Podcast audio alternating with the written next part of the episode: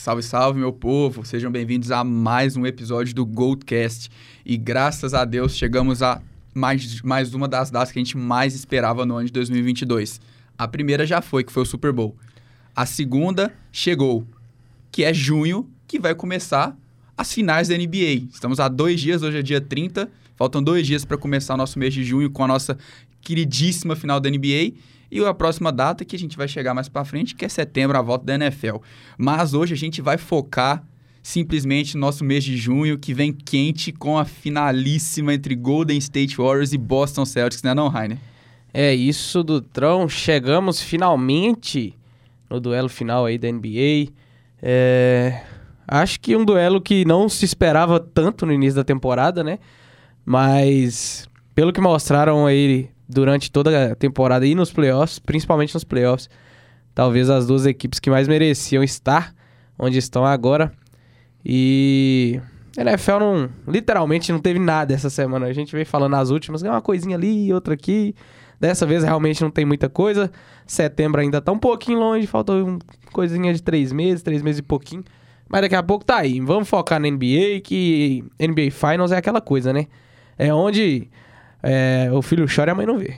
Justamente. Mas até chegar na NBA Finals, é, os, os times né, tiveram esse jogo, essas finais de conferência. E o Golden tava na nossa última semana, o Golden tava liderando 3-0. E é o que a gente falou, né? Vai vir a vassoura. Eu até lembro que eu brinquei. Falei, não, o Golden é cavaleiro, vai varrer um 4x1. Vai dar um joguinho. Vai dar um joguinho. E foi o que aconteceu. O Golden levou no 4x1. É, a verdade é que o jogo 4, é, o Golden tava descansando mesmo, deixou o Dallas brincar um pouquinho. É, mas falando a verdade mesmo, sem brincadeiras, o Dallas acabou encaixando as bolas de 3 que o Dallas tem como forte e conseguiu parar o Golden no terceiro quarto, né? Na, real, na verdade, o Golden não jogou o terceiro quarto, então ficou mais fácil pro Dallas ganhar. E o jogo 5 veio, alguém falou no vestiário, Clay, jogo 6, bora. Clay Clay veio pro jogo, meteu 32 pontos, matou 8 bolas de 3. Aí quando acabou o jogo, alguém deve ter falado pra ele, Clay, é jogo 5, tá? Não é jogo 6 não. Porque ele deve ter ficado bolado falando, ah não, não acredito que vocês me fizeram jogar. Confundi. Confundi. Ele, crente que era jogo 6, jogou muito, 32 pontos. Aí pra alguém chegar no final e falar, o Clay, era zoeira até jogo 5. Mas, brincadeiras à parte, o Clay carregou o time do Golden nesse jogo 5. Os outros titulares fizeram é, tiveram uma partida boa, né? Com no mínimo 10 pontos, dois dígitos, e o Jordan Poole vindo do banco também. E o Golden mostrou que era o melhor time, né? Conseguiu se ajustar toda a defesa do Dallas, o ataque produziu bastante, Steve Kerr soube mexer nos jogadores. É, a gente tinha falado, né, que cada jogo ele parecia que ele colocava algum jogador. E no próprio jogo que perdeu para Dallas, o Kuminga veio com mais tempo de quadra e o próprio Bielitsa, que não tinha jogado ainda na série, entrou muito bem. Tanto que no jogo 5, o Bielitsa teve mais tempo de quadra. O Kuminga mesmo não jogou e o Bielitsa acabou tomando os tempos do Otto Porter, que estava machucado. E é isso né, que a gente vinha falando. O Steve Kerr acertando nas peças, o Golden jogando muito como time, defendendo e atacando bem. E é isso aí, foram para a final e merecidamente. E o Luca tentando fazer milagre do outro lado, mas nem Noé, né, para carregar tanto animal. Justamente. É, é, você falou aí que é, o Kerr, ele acabou dando minutagem ali a alguns jogadores que não estavam né, participando tanto. Acho que até pela, pelo, pelo jeito que a série foi se desenhando, sabe? Ele viu que os jogos estavam, vamos dizer assim, mais fáceis, realmente. O Golden State não fez tanto esforço assim para ganhar do Dallas, ele já, realmente foi só o jogo de conjunto ali do Golden State é, naturalmente foi pressionando o Dallas e a equipe de Dallas não conseguia né, responder à altura na maioria do tempo. Então acabou que ele teve a oportunidade ali de dar né, confiança a alguns outros jogadores que ele pode precisar agora na reta final. Né, NBA Finals é surpreendente sempre. Teve aí final que a gente já teve Iguodala como MVP. Ninguém esperava isso com Curry em quadra, com LeBron em quadra, com Clay Thompson quem acabou se destacando foi o Godala naquela série. Então, é bom você dar né, minutos aí para alguns jogadores que são importantes para Golden State, como o próprio Kuminga em algum tempo na temporada foi um dos jogadores ali, né, mais importantes ali para as rotações do Golden State, mas acabou perdendo espaço. Quem sabe aí ganhando um pouco de confiança ele não venha fazer uma boa final aí de, de NBA. É, e agora o futuro do Dallas, vamos ver como é que vai ser. De lembrança, free agent, vamos ver se vão dar algum contrato para ele. E tem algumas peças né, que o, os, os Mavericks podem ir atrás. Eu listei algumas aqui, porém tenho meus prós e contras, meus, meus prós e, e contras. Então, tipo assim, o Jalen Brunson é essencial. É, eles assinarem um contrato com ele. Já deu para ver por esses playoffs. Um jogador muito importante também é o Jeremy Grant. Tá lá em Detroit, encostado. É, pode ser um jogador que pode vir para poder ajudar o Dallas. É ele é um jogador muito elétrico. Mata suas bolinhas de três, não é especialidade, mas ele defende muito bem. Ele é o cara que joga ali na 4 e, dependendo, pode até fazer parte de um, um futuro small ball ali, jogando na 5. Um jogador que é um jogador que eu confesso, é um dos jogadores que eu menos gosto na NBA, pelo jeito de jogo dele, que eu acho que, sei lá, cara. Eu adoro uma defesa, mas não sei, cara. É o Rudy Gobert, que poderia ser um jogador que viria pro Dallas, mas é, eu acho que não ia dar. Poderia dar certo justamente pela, pela dupla com o Luca. Mas, é, pelo time do Dallas ser um time que mata muita bola de três, se for continuar com esse DNA, Rudy Gobert não tem como jogar. Foi assim um exemplo com o Houston também, que quando abriu mão do Capela, o Houston, time que sempre matava bola de três e precisava de um pivô móvel. E não achou isso no Capela. Mesmo sendo um excelente jogador, o Houston acabou abrindo mão dele. E outro jogador que sempre é especulado né, nas free agents é o Buddy Hilde.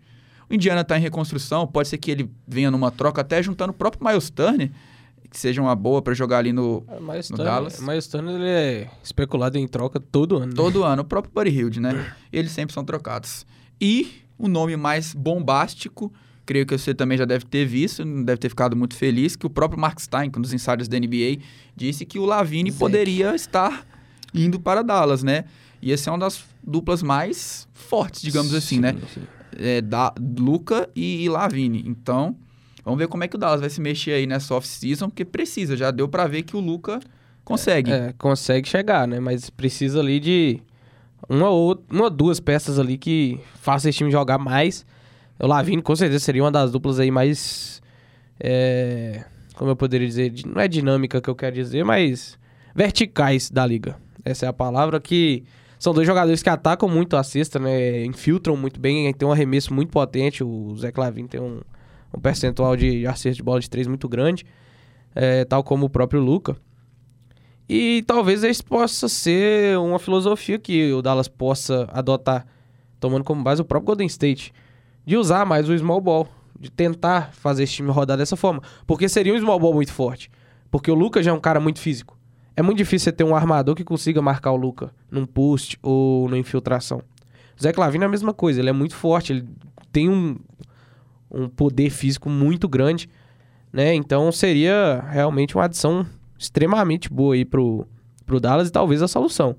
Mas a- o Lavin também tá sendo especulado em, em Los Angeles, né? O Lakers tá sendo o centro de especulações de todos os jogadores, né? Porque ninguém sabe qual é o futuro, é, quem vai sair, quem vai ficar, quem o LeBron vai trazer, que o LeBron provavelmente vai ficar e o Westbrook já pode pegar a malinha dele para ir embora, que, né? Ele e o Harden, mas vamos deixar isso aí quieto. É, então é isso, cara. Acho que o Dallas tem sim que ir pro mercado e tentar, né, fazer esse time aí ser um time que possa vir a ser campeão, porque dá pra ver que o Luca consegue praticamente isso sozinho. Só falta ali realmente um backup ali pra ele, uma rotação ou um banco que jogue. É, sim. É, vamos ver como é que vai ser esse futuro do Dallas aí. Off-season tá vindo aí, cinco semaninhas ainda para começar essas movimentações. E falando em off-season, a gente sabe que tem tudo para ser uma off-season bombástica, né? Vamos ver como é que vai ser, que nem você falou, Westbrook aí, próprio Kyrie Irving, James Harden, vamos ver, né? O próprio Duran pode sair, né? Sim. Quem sabe. Futuro próximo a gente volta com mais informações da off-season. E falando, terminando de falar, né, do outro jogo da conferência, na final da Conferência Leste, Miami e Boston, né? A gente pontuou bastante que seriam essas seriam nossas duas apostas as mais óbvias, jogos truncados de defesas e acabou ou então jogos, né, com blowouts, que foi o que tava rolando até então, né? Tavam a gente viu até o jogo 3, né? Foram, tava Foi. 2 a 1 para para Miami. E, cara, o jogo 4 foi um domínio do Celtics. Foi um, um amasso coletivo do Celtics. O Miami não conseguiu fazer nada. O Miami teve um rating ofensivo de 74.3 antes do garbage time, né? O garbage time que é aquele tempo que o técnico desiste do jogo e coloca só os- o banco do banco, o resto do resto. Só a D-League. Só de league. E pra você ter noção, o pior rate ofensivo da liga na temporada foi do Orlando Magic com 104.7. Oh, praticamente é ridículo. Um, um rating de 74 do Miami para oh, o Miami mostrou essa essa inconstância, né, que a gente vinha falando na, nas últimas últimas conversas, essa inconstância que acabou custando muita coisa. E o que marcou muito esse jogo 4 para mim, que foi o pior jogo dessa série, além desse rating ofensivo do Miami péssimo. Um destaque também para a defesa do Boston, mas também, como eu falei, o mau ataque de Miami não fez nada.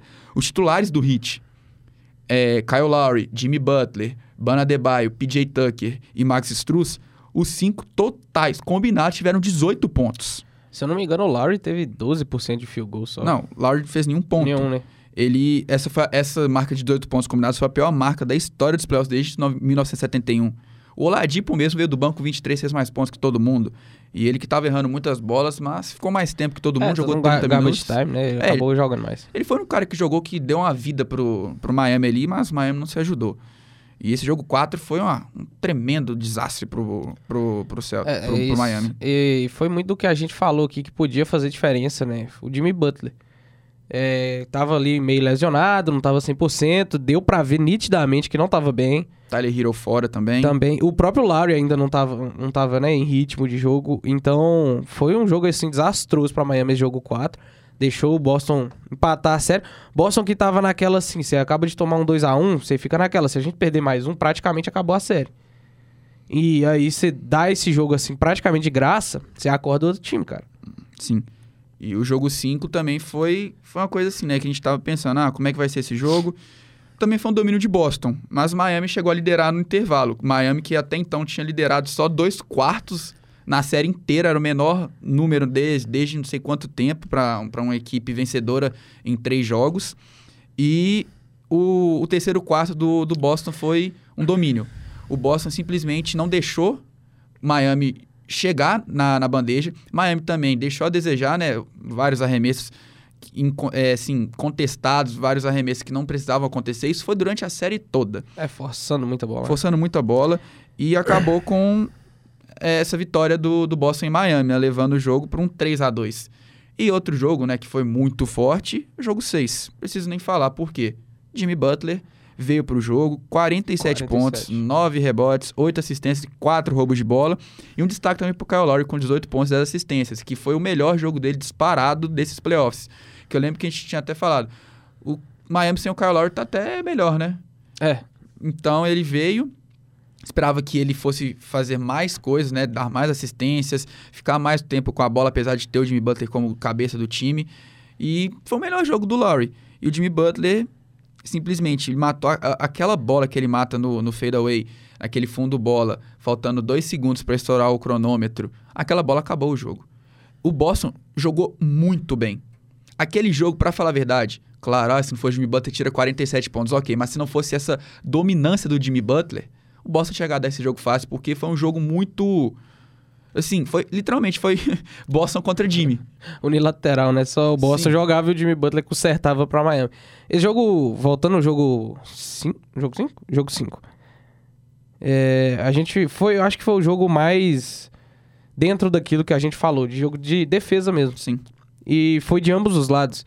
Mesmo que tenha sido ali um placar elástico, né? 13 pontos ali de frente pra pra Boston. Boston fez 93 pontos. Pra uma defesa, isso aí é um ótimo placar. Porém, a defesa de Boston ainda fez mais do que a defesa de Miami. Ficou apenas com 80 pontos ali. Isso na NBA é quase inimaginável. Principalmente em um jogo de playoff. 80 pontos é jogo de NBB, jogo de Euroleague. Então, é, esse foi o jogo mais dentro daquele parâmetro defensivo que a gente falou, né? O jogo 7 também foi, mas é, o placar foi um pouco maiorzinho assim. Até pelo, pela circunstância, né? Jogo 7 é sempre muito mais disputado, independente de quais as situações que o time chegam nela. É, então, voltando aí no jogo 6, o, o time de Miami tinha que dar uma resposta pro torcedor, porque tinha acabado de tomar uma virada de série que Perdendo dentro de casa ainda. dentro de casa. E é uma série que eles estavam encaminhando ali, jogando bem e tudo mais. A, a gente falou, lideraram apenas dois quartos, mas parecia que quando chegava na hora de decidir, o time de- do Boston tava faltando alguém, sabe? Tava faltando alguém pra pegar a bola e falar assim, eu sou o cara. O Jason Tatum não tava fazendo tanto isso, nem muito menos o Jalen Brown. E, e parecia que Miami tava mais sentado nesse tipo de, de situação. E acabou tomando essa virada aí. Foi um anticlímax, anticlímax muito pesado pro time de Miami. Que pareceu dar um respiro pro torcedor aí nesse jogo 6, né? Empatando a série, Jimmy Butler quase 50 pontos. Kyle Lowry vindo pro jogo, dando, fazendo double-double. E isso, acho que chegando pro jogo 7, você falava assim, ah, Miami vai levar, cara. E dentro de jogo não foi bem o que aconteceu, mesmo com um espetáculo de jogo que o Jimmy Butler fez, chegou na hora H, é, acabou né, vacilando, errando algumas bolas. E do outro lado, Jason Tatum e Jalen Brown. E Marcus Smart, na verdade, foi o trio que brilhou muito nessa última partida. Todos com mais de 20 pontos. É, então, é, acho que foi mais essa a tônica desse jogo 7. Faltou o clutch pro time de Miami, que sobrou no lado do Boston. Sim, é que nem você falou. Entrando no jogo 7, dava a entender que Miami tinha tudo para poder ganhar, né? ainda mais com o fator casa é, cerca de 80% dos times não perdem, né, no jogo 7 em casa. E, cara, não foi bem assim dentro de quadra, porque Boston começou muito melhor, o Miami estava com dificuldades, só que aí veio Jimmy Butler. Jimmy Butler marcou 10 pontos dos últimos 12 pontos que Miami tinha, né, no, entre o primeiro quarto e o segundo quarto, é, e voltou com Miami pro jogo. Miami voltou pro jogo, é, começou a ter esse embate, né, de defesas, ataques não produzindo muito.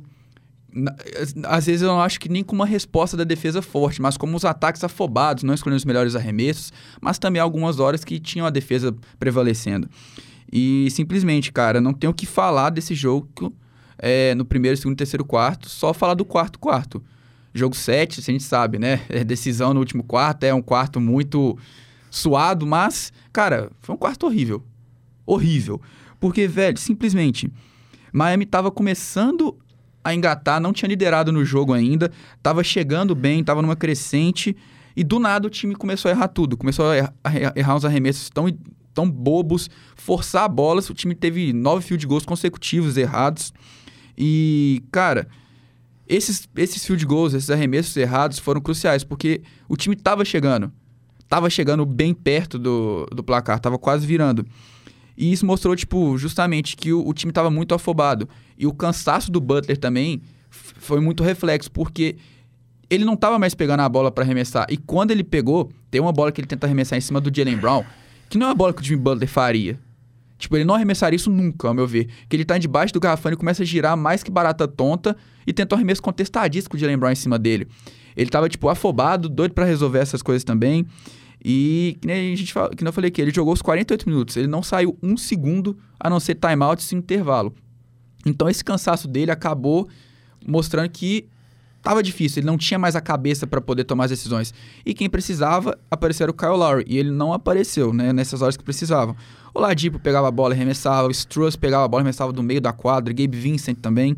Então, cara, não foi um quarto muito bom para Miami. E do lado de Boston, o Tatum tava bem tímido bem tímido, não estava aparecendo nada nesse, nesse, último quarto. Aí simplesmente ele marca cinco pontos, ele mata uma bola de três e uma bola de dois no estouro do cronômetro, ambas, e traz, e traz Boston para o jogo. Duas bolas que o Tatum apareceu ali, duas bolas espíritas, e ele simplesmente botou Miami no jogo, ou botou Boston no jogo, não deixou Miami voltar. Só que aí, cara, foi chegando final, final tenso, né? Aí aquela arrancada de. Miami entra no jogo, tem uma arrancada de 11-0, a gente fala, cara, vai vir, tá dando. O Struss que tinha tentado bola de 3 errada, ele pega uma bola, mata uma bola espírita de 3, assim, um catch and shoot maravilhoso. E a gente olha, hum, vai dar. E tudo isso vindo de quê? Decisões erradas. Essa coisa que você falou, o clutch. Faltou o clutch em ambos os lados. Por quê? Boston tava, tava segurando bem o relógio, tava controlando os 24 segundos. Só que o Smart tentou três bolas de três e meio esses, esses, é, esses últimos esses clutch time, que foram bolas necessárias. Ele estava livre em duas bolas, tá, mas, cara, o Smart, ele não é o melhor arremessador de três, ele tem melhorado na bola de três. Mas o Boston estava fazendo o certo, controlar o relógio. Era dar a bola no Jason, no Jason Tatum, para ele tentar um, um post, ele, ele infiltra muito bem, cava faltas, o que ele fez muito bem nas séries, e acabou não rolando. Foi por isso que eu falei, o Tatum apareceu nessas duas cestas, mas o final precisava dele ele não apareceu, nem ele nem o Jalen Brown. E pode falar, ah, mas o Jalen Brown tava com cinco faltas, mas mesmo assim, cara, é, ele acabou tendo uma falta Final- ofensiva. É final de jogo, é, né? final pô? de jogo, tem que aparecer. Ele teve até uma falta ofensiva no meio dessas bolas aí do Smart. Eu acho que deve ter até deixado ele meio, pra, meio com medo e tal. Mas, cara, precisava disso. Porque o Miami tava chegando, o Boston tava conseguindo controlar, mas precisava disso que eu falei, né? De uma faltinha pra não deixar o Miami chegar. E aí, o que, que acontece no final? Todos nós já vimos, né? E tá sendo debatido em vários lugares. A última bola do Jimmy Butler. Era pra ter arremessado de três? Ou não? Se But- você... Butler não é o maior especialista de três da Sim. liga, nem de perto. Nem de perto. Tava num momento bom, claro, mas ele tava um tempão sem matar nenhuma bola, ele tinha matado só uma bandeja eh, no meio dessa arrancada de 11-0. E, cara, que nem você falou, não é um cara quente na bola de três, apesar de ter confiança, apesar de Sim. ser o cara de merecer essa bola. Não, ele poder, ele arremessar, ele pode, Ele mas... pode, sim, claro. Ele tinha opções melhores pra tomar, né? Não, ele tinha simplesmente. Cara, é, é- tem. Quando você vê a câmera normal, você até fala, ou acho que não. Mas quando você tem a câmera de trás, você vê claramente. Ele tava com a, a, a drive aberta. Ele podia ter simplesmente batido pra dentro do garrafão. Ele tinha o Al Horford na marcação dele. Ele dava no 1v1 com o Al Horford. Ah, ele podia tomar o toco e tal. Mas o Jimmy Butler ia cavar essa falta. Ele Ah, tinha é. que ter infiltrado. Não a tinha. chance de um end one era muito grande. Era muito grande. E por isso que muita gente tá falando, não, mas ele tinha que, tá- tinha que ter arremessado de três mesmo, porque ele tinha que ter ganhado o jogo. Não, cara, mesmo se ele tivesse arremessado, tivesse matado aquela bola, ainda ia faltar 13 segundos pro Boston com um timeout. A chance do Boston matar essa bola com 13 segundos e um timeout era muito grande. Então, o, o melhor era simplesmente ter tentado infiltrar e ter garantido essas bolas. Que nem você falou, um, um possível N1 seria gigantesco pro. E mesmo que Mas- se não fosse, ele cava a falta ali, ele ganha um tempo, né? Bate os dois lances livres. Acho que no momento desse de clutch, o Jimmy Butler. É, eu posso colocar aí 90% de chance que ele acertaria os dois lances livres. É muito difícil ele, ter, é, ele errar nesse, nesse- nessa hora. Mas você tava até falando aí desse, desse apagão aí do, do terceiro quarto. de- dos dois lados, na verdade. Mas no, do lado de Miami, me lembra muito a série contra o Lakers, sabe? Aquela série final da, da bolha. Que no jogo 5 o Butler parece que realmente cansou, né? Você vê que ele conseguiu tirar dois jogos do Lakers naquela ocasião e gastando tudo que ele tinha, roubando bola, dando toco, tava com quase triplo duplo de média quase. Aí chegou no jogo 5, parece que acabou a energia, sabe? É jogo a cada dois dias, então você jogar intensamente, ele ficou 48 minutos nesse jogo. É muito difícil, cara. Você aguentar manter esse pique físico, mesmo que o cara é muito bem preparado pra isso, mas é, parece que foi isso que aconteceu de novo, sabe? É, ficou faltando ali ajuda realmente. O Butler tentando fazer tudo e não dá pra fazer tudo, cara. É um jogo de, de equipe, são cinco pessoas de cada lado. E ah, entrou nessa, nesse clutch aí também, talvez tenha pesado algumas coisas na cabeça dele, né? O time do Heat é, é- tem, ele é muito inconstante psicologicamente, eu, eu diria. É, o time é muito. Teve aquela briga no meio da temporada regular, liderando a conferência. É um time muito inconstante, né? Com a cabeça muito fraca, vamos dizer assim. Então, se ele tivesse infiltrado nessa bola, talvez ele não precisasse fazer a cesta. Ele infiltrando ia puxar uma marcação, ele podia achar alguém livre na bola de três, mais livre do que ele estava, né? Então, é, talvez tenha sido esse cansaço, não só físico, mas também psicológico, pesou aí pro Jimmy Butler. E como a gente falou, quem ganhasse no, no Oeste tinha mais chance de ser campeão. É o que parece, cara. Os dois times aqui não parece que ninguém queria ganhar a série. E não vejo nenhum dos dois preparados para ser campeão. É, no caso, o Celtics que passou, né? Não vejo agora sendo preparado para ser campeão. Claro que numa série de NBA tudo muda. A gente tem que ver ainda como é que vai ser esse parâmetro aí. É, e uma coisinha que fica aí pra Miami é justamente isso, que o time do Miami é muito forte. A gente sabe que é muito forte. Tem essas inconstâncias que acontece, o banco precisa pontuar mais. E uma coisa que eu vejo que tem que ser definida no Miami é o Spolstra simplesmente listar quem são os jogadores principais desse time. Quem é o jogador que vai ser responsável por estar com a bola debaixo do braço. Porque não é possível que o Spolstra foi responsável por, por deixar todo mundo naquela bagunça. Cada hora um pega a bola e arremessa. É, o Gabe Vincent arremessa no meio da quadra e tá tudo certo. Não, tá tudo certo. Teve, o cara, o que eu fiquei indignado, o Spolstra pediu um timeout, fez uma jogada pro Gabe Vincent, nada contra ele, mas tudo contra. Cara, você fez uma jogada pro Gabe Vincent. Você fez uma jogada tipo de tem, catch and shoot você tem. Adebayo, Butler, Lowry. Sim. E, cara, é, o, o tem que definir quem são os jogadores que vão ser os, defini- os definidores. Jimmy Butler, já sabemos, lógico. Mas um cara que eu vejo que precisa, precisa fazer alguma coisa logo, porque senão a carreira dele vai por água abaixo. É o Bambam. O Bambam é um baita de um jogador. Ele é um baita de um jogador. Ele passa muito bem a bola, pega muitos rebotes, tem um QI muito alto, sabe? Ele tem uma, uma atleticismo muito alto e tem umas bolinhas muito lindas. é, As float, os floaters dele são muito bons, a bandeja dele também. Então, cara, ele é um cara que precisa pontuar. Ele é um cara que tem condições de ter média de 20 pontos. Só que ele some. Ele apareceu aquele jogo 3, que a gente até destacou. Nossa, é, vai ser uma chave, né? O Bambam jogar. Mesmo que o Boston tenha uma defesa forte no garrafão, não importa, cara. É o Ban, é o Ban Adebayo, foi- All-Star. Mas aí você olha assim, foi em cima do Tais. Que o, Mas, o não. Hofford, o Hofford estava meio, né, naquele jogo. É, Ele isso- não jogou é um- por causa de Covid, Então, mas mesmo assim. é, no- tem algum dado, eu não lembro aqui agora, que o Bambam só aparece quando tem alguém que não é bom marcando ele. Sim, sim. Eu não vou lembrar o dado exato assim, mas na série contra a Filadélfia, contra o Embiid, ele tava uma draga. Aí o, O Embiid se Reed, machucou, Ele jogou com o Paul Reed com o jogou Paul bem. Reed e destruiu. Contra o Celtics, a mesma coisa. Contra o Hofford, não via a bola. Aí, em cima do Tais, em cima do...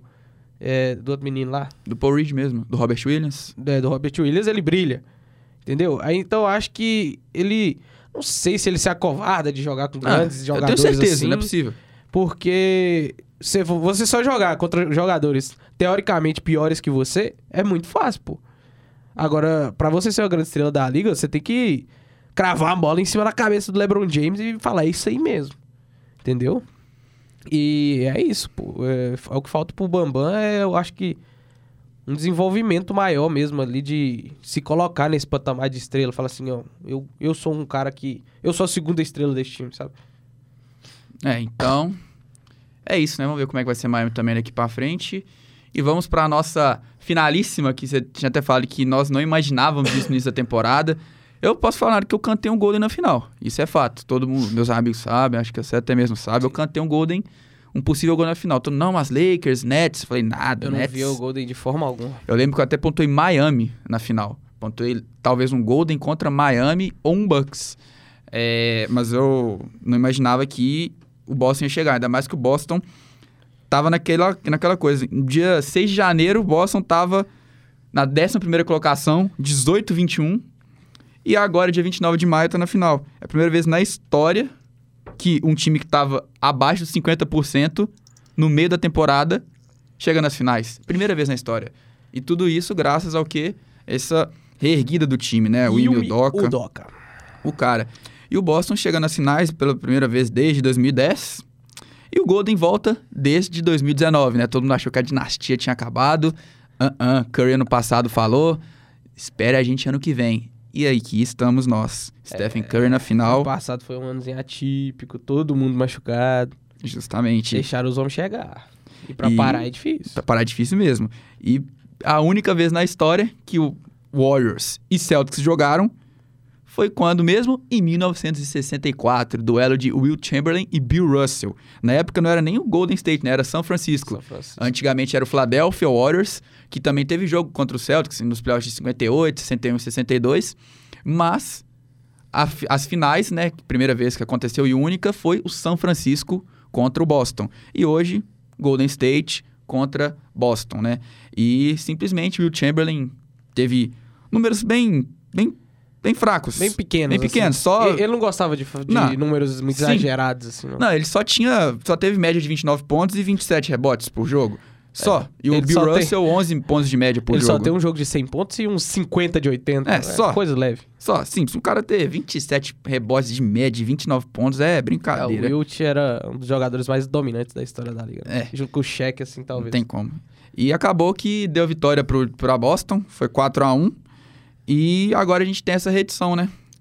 Vamos ver como que vai ser isso daí. É, o Golden, que a gente tem falado, vem, tá vindo muito embalado. O Boston, digamos, também tá embalado, mas não Mas deixa confiante. mais dúvida. deixa dúvida no ar sobre como vai ser. Os dois times são os times que tiveram o melhor rate defensivo na liga na temporada regular. Vai ser um duelo muito forte entre defesas. Porém, o duelo mais forte vai ser o ataque de Golden contra a defesa de Boston. Talvez, talvez o ponto mais positivo que a gente possa dar pro Boston é que a Conferência Leste era muito mais difícil que a Oeste. Então, talvez os parâmetros de comparação que a gente teve do Golden State sejam um pouco mais baixos do que o Boston teve pra se provar. O máximo que dá pra falar nesse momento, obviamente. Daqui uma semana o Celtics pode estar mostrando aí que é o favorito, mas no momento, pela inconstância é, e pelo que foi as últimas duas séries aí do Boston, o Golden State chega com mais força. Até pelo, pela bola que tá jogando Stephen Curry, né? Mas Curry na final é que não leva MVP, né? Então, Não, não. Essa, essa vem, essa vem. Depois de ter ganhado ali, né, o troféuzinho é, Magic sei, Johnson. não sei, mas é, você falou até a última vez que o Boston tinha chegado foi em 2010. Que é um time aí de lendas aí desse- do, do Boston Celtics. Acho que quase todas as camisas aposentadas, né? Paul Pierce, Ray Allen, Kevin Garnett. Então, John Rondo. É, o próprio Rajon. É, então, olha pra você ver o nível dos caras que, né, talvez o Jalen Brown e Jason podem alcançar. E o próprio Marcos Smart ali. É, então, é, pode ser uma pressão muito grande pra eles conseguir administrar. Nunca jogaram a final. O time de Golden State já é um time cascudo. É, Stephen Curry, Clay Thompson, Draymond Green. Pô, um Draymond- você tem um Draymond Green numa final é completamente diferente você ter ali um, sei lá, Daniel Tais. Não, o Al Horford, que O tá na primeira Al final. Era o jogador que tinha o maior O- streak de, de jogos. Era 141 jogos de playoff e nunca chegou numa final. É, o Horford é tipo um cara que desde o início da liga é um cara excepcional, só que nunca tinha conseguido chegar, né? É, aquele time de Atlanta dele com. com não é o Zibo, não. Quem era outro? Era uma duplinha de, de pivôs. Era o Al Horford e. Pô, não vou lembrar agora. Eu lembro que tinha, tipo, no Memphis Grizzlies tinha o Zibo com o Marc Gasol e no Hawks tinha ali o, o Horford com alguém que eu não vou lembrar o nome agora. Mas enfim, é um cara que sempre teve aí no topo da liga e pela primeira vez chega na final. Vamos ver aí se ele coloca seu, seu nome aí junto a um, um esquadrão imortal de jogadores que brilham no né, na, no spotlight. Porque é aquela coisa, né? Grandes jogos fazem grandes jogadores. É, então. Vamos ver como é que vai ser isso daí. Tipo assim, um, um aspecto muito importante desse, desse confronto vai ser Smart versus Curry. Vamos ver como que o Smart vai defender o Curry. O melhor defensor da liga, né? Sim. E tem até aquela vingança, né? O Curry a gente sabe que é um cara um pouco vingativo, né? Que não sei se todos lembram aí, Leva mas coração. o último jogo, né, entre eles, foi o jogo da lesão do Curry, né? Aquela polêmica que o Smart se jogou em cima da bola, se jogou em cima do Curry, o Curry ficou lesionado no pé, ficou um mês fora. E foi um jogo, um blowout do Celtics, 110 a 88. Foi muito negativo pro Curry, né? Ficou fora até, chegou depois só pros playoffs. Mas teve um ponto positivo que foi até a ascensão do Jordan Poole nessa ausência do, do Curry. Mas vamos ver como é que vai ser, né? Que nem você falou, Smart, melhor defensor da liga. Mas o Curry é um cara que eu falo, ele é imarcável. Ele é um cara que tem um- uma movimentação off-ball sensacional. Aquelas screens. É, é- é bonito demais de ver. O Curry e o Jordan Poole se, se embaralhando um com o outro, né? Dando mão um pro outro, cada um saindo pra um lado. O que que esse, que que esse time do Golden não faz, né, cara? É, é bonito demais de ver o time do Golden se movimentando sem a bola. E o Curry é o melhor movimentador ali do time. E a gente tem que ver como é que vai ser esse confronto, né? De Curry contra Smart. E que nem a gente pontuou, né? Vai ser um, um jogo de defesas também, as melhores defesas da liga, porém o ataque de Golden tem tudo para se sobressair. É... Igodala, Gary Payton e Otto Porter podem voltar.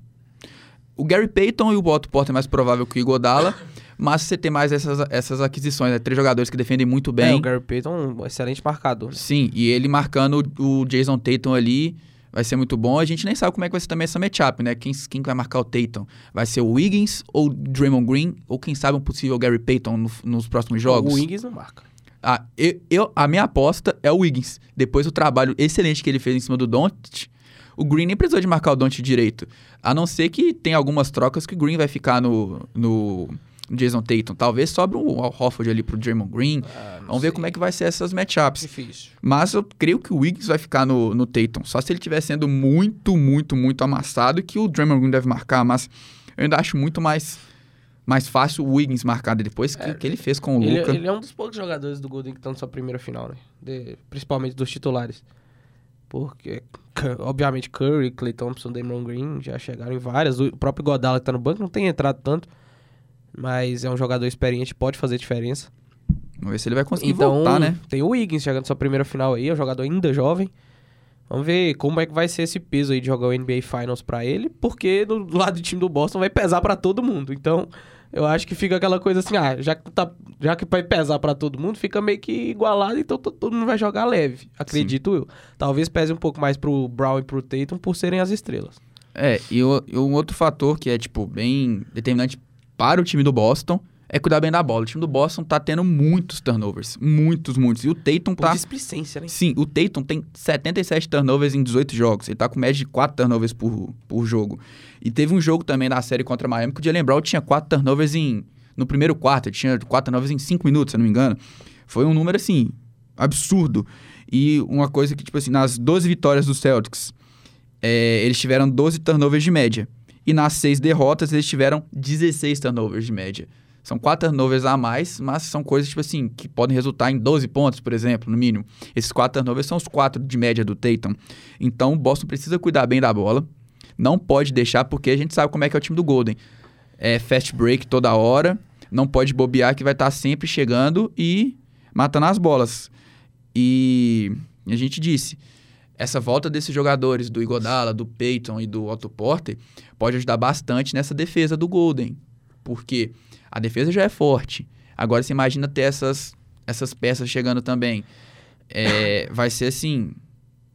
Um jogo muito interessante. Aí o ataque de Golden que vai se sobressair, tem, que precisa sobressair, a vai ter a Boston. defesa também. A defesa É, vindo. Geralmente nesses, nesses cenários assim, ah, de melhor ataque contra melhor defesa, a gente tem aí diversos cenários que já aconteceram desse tipo e a defesa tende a superar os melhores ataques. Só que eu consigo me lembrar aqui, ó, teve aquele é, Denver Broncos e Carolina Panthers, falando da NFL, que foi um amasso completo do Denver, foi 48 a 7. Kenilton não viu nem a bola. Então, e, e o ataque do, do Panthers, talvez daquele ano, seja um dos ataques mais dinâmicos da história da NFL. É, e sei lá, que, que anos mais teve isso na NBA? É, o próprio Lakers de. tinha uma defesa boa na bolha, pelo menos na bolha, mas a bolha foi. É difícil comparar com o que aconteceu aquele, aquele ano ali. O próprio Seahawks do Russell Wilson, quando venceu o Denver de, de Peyton Manning, que tinha batido todos os recordes da liga, né? Eu me lembro mais desses cenários na, na, na NFL que agora de cabeça. Mas geralmente a defesa sobressai, porque é, atacar é muito difícil, cara. Principalmente no, no modo que tá. É, as defesas estão lendo os ataques hoje, né? Esse jogo tá muito mais físico. Né? É, a gente pode ah, falar assim, ah não, mas NBA nos anos 90. Aquilo lá não é ser mais físico, aquilo lá é porradaria. Ser mais físico não é você fazer a falta no cara, é você marcar o cara com, com dureza. Marcar com firmeza. Isso aí não é ser físico. Isso aí, você fazer, sei lá, chegar de uma porrada no olho do cara, como aconteceu em Chicago e Detroit, isso aí não é ser físico, é ser idiota. Né? Então hoje o jogo é muito mais físico, então as defesas, quando são muito melhores assim, tendem a anular os bons ataques. É, e a gente vê que esse ataque do Golden é, é muito forte, a gente tá falando. A movimentação deles é muito boa, as screens deles são maravilhosas. Não que o ataque de Boston também não tenha as screens pro Jason Tatum, por exemplo. Mas, é, cara, é porque é bonito demais de ver o time do Golden jogar. É, o Golden mata todas as bolas possíveis, cara. E uma coisa que eu. Outro fator que eu acho que deve ser muito importante pro time do Golden é continuar explorando o garrafão. A gente viu que teve uma produção gigantesca contra os, os, os Mavs nessa última série. Porque as atenções ficam todas pra bola de três. Aí quando você fica com atenção pra bola de três, Você abre um buraco. você abre um buraco. E, tipo assim, além dessas atenção da bola de três, tem a movimentação que a gente tem falado, que eu não canso de falar, porque essa movimentação do Golden, a- ao meu ver, é o que faz o time ser um dos melhores times da liga. Essa movimentação com e sem a bola, sabe? E toda essa movimentação faz o quê? Com que sempre tenha um jogador livre embaixo da cesta, ou então que abra um caminho entre duas screens, é, um screen do Draymond Green e outra screen do Kevin Looney pro Kurt tá infiltrando sem ninguém em cima dele. O próprio Jordan Poole faz uma bandeja também. Então isso acaba criando um espaço para os jogadores infiltrarem e achar alguém e achar essa, essa cesta fácil, né, essa bandeja. Ou então até mesmo duas screens saindo, o Curry infiltrando, Aí vai chegar alguém pra dobrar a marcação, soltou a bola lá pro Clay Thompson, bola de É três. isso que eu ia falar. Você não pode deixar o Clay Thompson sozinho. Sim, e uma hora vai acabar acontecendo isso, porque o time do Celtics vai, vai ir atrás de todos os jogadores, sempre essa movimentação acaba traindo alguém a mais pra fora do seu marcador e deixando alguém de algum jogador do Golden livre. E isso vai acabar acontecendo o quê? O que o time tava se prevenindo, que era a bola de três, deixando alguém infiltrar, acaba se tornando uma bola de três. Mas também pode ser uma bola de dois, lógico. E assim, aí tem gente que fala, não, espera, o time do Boston é alto. O time do Boston defende. Você tem Al Horford, você tem o Robert Williams, Daniel Tice, o próprio Grant Williams. O próprio Jason Tatum é alto. Jason to- todos são altos. Você tem esses caras. Só que aí tem uma coisa que a gente esquece. Que é, não seria essa, esse fator dos caras, deles serem jogadores altos, um, um punhal pro time do Celtics? Por quê? O Golden É um pode... time que movimenta O muito. time- o movimento Golden pode muito bem vir com um small ball, com o Draymond Green de pivô, joga o, Jason- o- o- o Jordan Poole, abre os cinco jogadores e fala assim, então tá, então vocês estão marcando aí dentro, vem cá marcar aqui fora. E vai ser essa mesma coisa, infiltração, bola de três, essa movimentação vai fazer o quê? Pega um matchup de Curry contra o Horford, quem vai ganhar? Curry vai ganhar sempre. Sempre. O Al Horford pode chegar pra dar um toco, mas ele vai chegar um toco com falta porque o Curry sabe esconder bem a bola. O próprio Jordan Poole faz isso. Então Não, vai ser uma coisa próprio- muito O próprio Jalen Brown não conseguiria marcar o Curry. É Não. muito difícil, pela altura que ele tem. Mesmo que ele é um jogador ágil. Todos os jogadores do Boston, na verdade, eles são altos, mas todos são muito ágeis na marcação.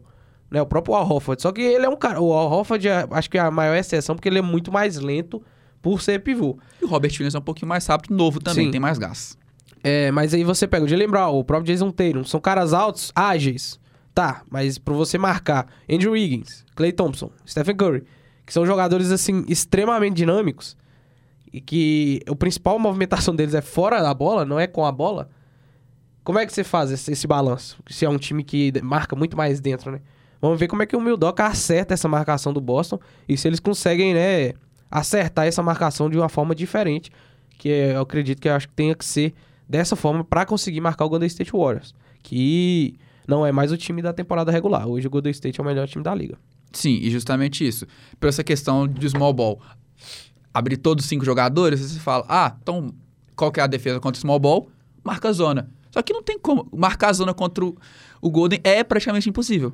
É impossível. Você dá 5 centímetros de espaço pro Clay Thompson pro Curry, a bola vai cair. Vai cair. Jordan Poole, próprio Damian Lee, que também arremessa bem. O, o, o Jordan Poole vai arremessar. Andrew Wiggins vai arremessar. E uma coisa que você não pode contar com o Golden State, que se você podia contra o Heat. Quem é o jogador principal do Heat? Jimmy Butler. A bola de três dele não era tão forte como foi na, na jogada clutch. Se você dá o espaço que você deu pro Butler naquela bola pro Curry, esquece, ele não vai errar. Nossa, podia estar com dois caras em Você, cima do você Curry até ali. falou, ah, o Butler tava vindo de um aproveitamento ruim, não tava acertando. Tá, agora o Curry, ele pode errar 20 bolas de três no jogo. Se você dá a bola pra ele de três, faltando 20 segundos pro jogo, pode ter certeza que a bola vai cair. Ela vai cair. Se você Sim. der um milímetro de espaço, a bola vai cair. O Curry, ele é aquele cara que não desiste de arremessar. É o que o Steve Kerr fala como filosofia. Você tá errando, arremessa mais uma. Você tá errando, arremessa mais Continua. uma. Uma hora vai cair. Uma hora vai cair. E para jogadores que são especialistas nesse tipo de bola, você não pode dar esse espaço. Então eu acho que marcar a zona não é o ideal pro Boston. Vamos ver aí o que, que o Mudoka pode achar de solução pra isso. Sim. E é pra finalizar É, o X Factor, né? O é, X Factor de o pro- cada. Prof, pra analisar, jogador-chave do Boston pra série o do Golden State. Cara, é, eu vou fugir, porque eu sou o cara que eu gosto de fugir um pouco Sem do... Steve Kerr dessa vez. Não, lógico, eu sou um cara que gosta de fugir do, do óbvio, né? E também eu gosto de pontuar os jogadores. Lado de Boston, vou de Robert Williams. Por que, que eu vou de Robert Williams? Essencial, o Boston defender o garrafão. O, Boston- o garrafão do Boston é muito forte. Que a gente falou, o Golden tem que continuar investindo, não porque o garrafão do Boston é forte, que eles vão deixar de fazer isso, porque eles têm condições. O garrafão do, do Dallas também era forte, mas o Golden amassou. Mas o Robert Williams precisa de quê? Precisa de defender muito bem. Ele não ganhou muitos minutos nesses últimos jogos contra o Miami. Vamos ver como vai ser a mesma coisa, se o Emil Doc vai deixar eles.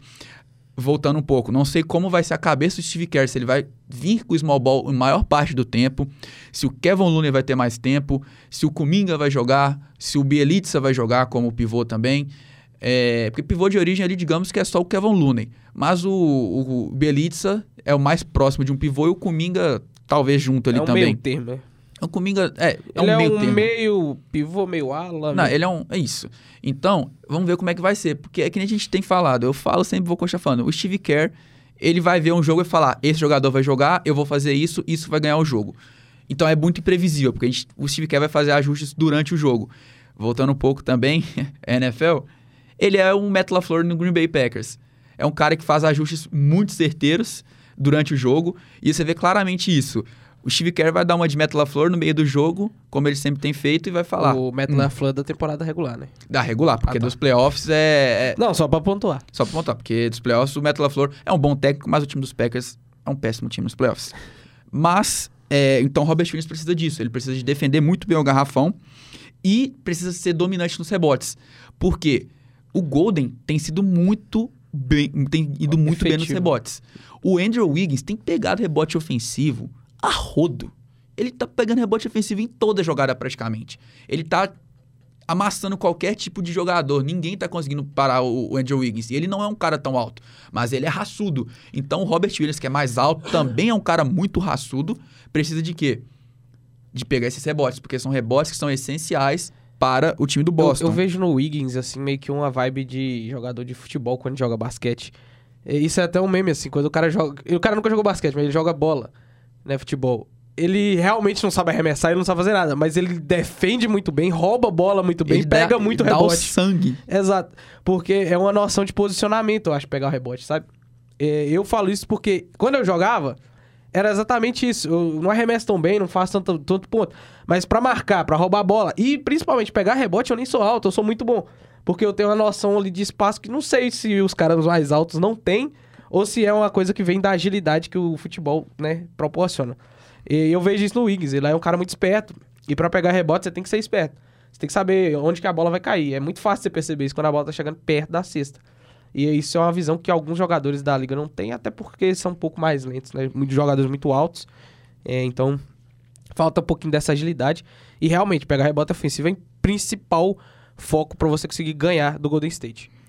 É, e pra fechar o meu, depois eu já pulo pra você, o meu X-Factor do Golden, Jordan Poole. Defensivamente e ofensivamente, bom e ruim. Por quê? Ofensivamente, ele precisa de continuar matando essas bolas de três dele, precisa continuar infiltrando. Ele tem que ter uma média de uns 25 pontos ali, ele tem condições de fazer isso. Ele tem que matar as bolinhas dele ali e tudo mais e tal. e ser o Jordan Poole que ataca, Jordan Poole que não tem medo, Jordan Poole que arremessa as bolas. Que não vai se apequenar, né, por causa do- da situação. Sim. E o próprio fator também, que é ruim contra o Jordan Poole, é a defesa dele. Ele é um cara que é, tem, tem defendido bem, só que ele tem apanhado muito nas screens. Então, se você deixar um Jordan Poole numa screen contra o Tatum, vai ser difícil. A gente tem que ver como é que vai ser. Pelo menos o Tatum conseguir cavar a falta, vai cavar. E o Jordan Poole vai sair por faltas, né? Vamos ver como é que vai ser esses ajustes durante o jogo. Se, o, se isso vai acontecer, né? Do Tatum ficar sempre em cima do Jordan Poole. E como vai ser a defesa do, do Jordan Poole. Mas o ataque dele, na minha opinião, é o principal que precisa se destacar. E deixo aqui essas- esses meus jogadores chaves de cada time.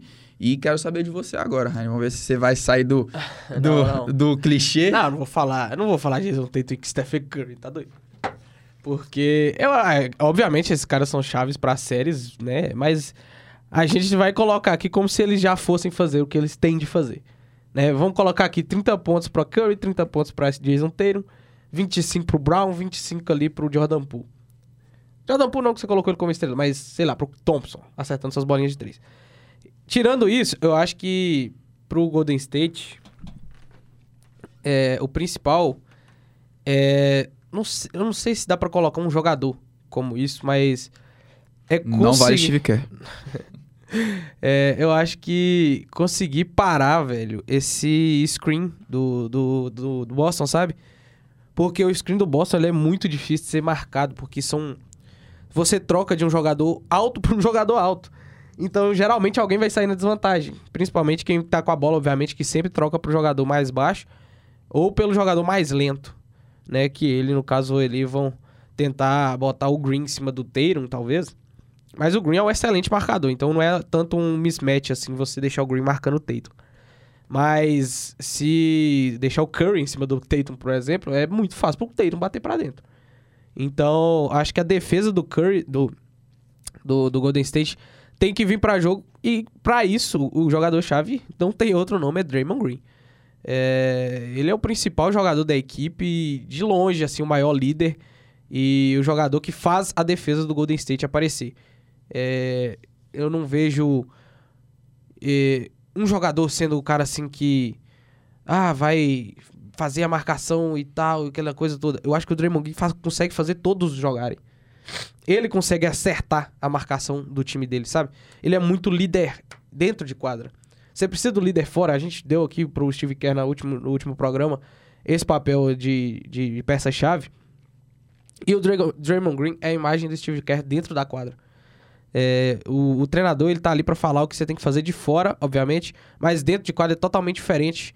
É, seu plano de jogo começa a dar errado, você tem que ajustar na hora. Claro, você pode pedir um tempo para ajustar, mas o, o, próprio jogador tem que ter esse feeling. E o Draymond esse cara, ele vai acertar a marcação, ele vai chamar as jogadas de defesa ali.